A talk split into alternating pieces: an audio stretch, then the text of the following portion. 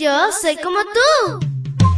Pequeña para grandes cosas y grande para cosas menores. Te cuento que llegaste al lugar perfecto. La devoción matutina para menores.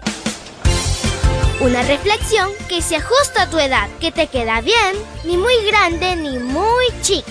Adelante y bienvenido a nuestro mundo.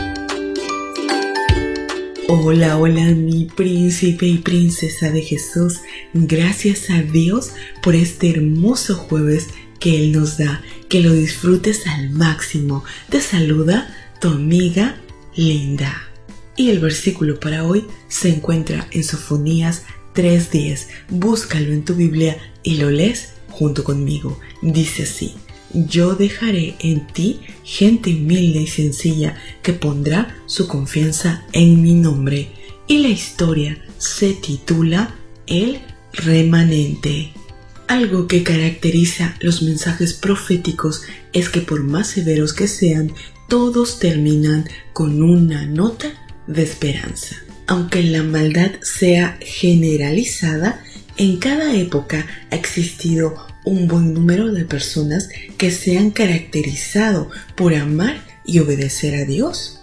Por lo tanto, es a ellos a quienes Dios les ofrece protección y liberación. Previo al diluvio fue Noé y su familia quienes amaban a Dios y Él les proveyó la vía de escape a través del arca.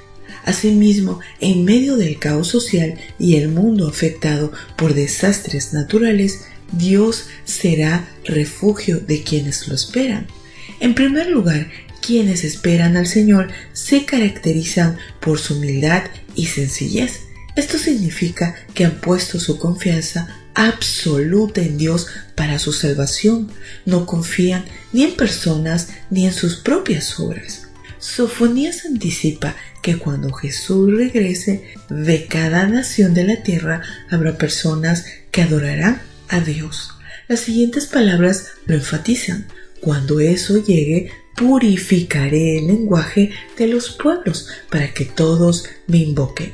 Estas palabras implican hablar de temas puros, la disposición para alabar a Dios y adorarlo. Ese es el resultado de estudiar la Santa Biblia. Jesús lo expuso así.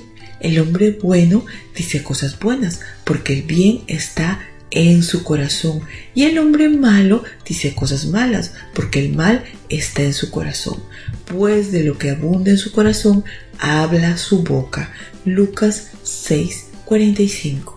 Además, el grupo de personas fieles se caracterizará por seguir a Dios no mentir, engañar ni cometer injusticia. El apóstol Juan retoma el concepto del remanente, las personas fieles a Dios que experimentarán la última crisis antes de la venida de Jesús. En su vida práctica siguen al Cordero por donde quiera que va. Fueron salvados de entre los hombres como primera ofrenda para Dios y para el Cordero no se encontró ninguna mentira en sus labios, pues son intachables. Apocalipsis 14, 4 y 5. Para alcanzar ese ideal requerimos el nuevo nacimiento, la transformación del corazón de tal manera que tan pronto como sigamos a Jesús y le permitamos guiarnos, nos gocemos en adorarle y estemos dispuestos a servirle. A medida que esto sucede, nuestra confianza en Él se incrementará. En consecuencia, sin importar la adversidad, Dios será nuestro refugio. Querido Dios, gracias por esta hermosa historia, porque Señor, tú serás nuestro refugio, aún pase lo que pase.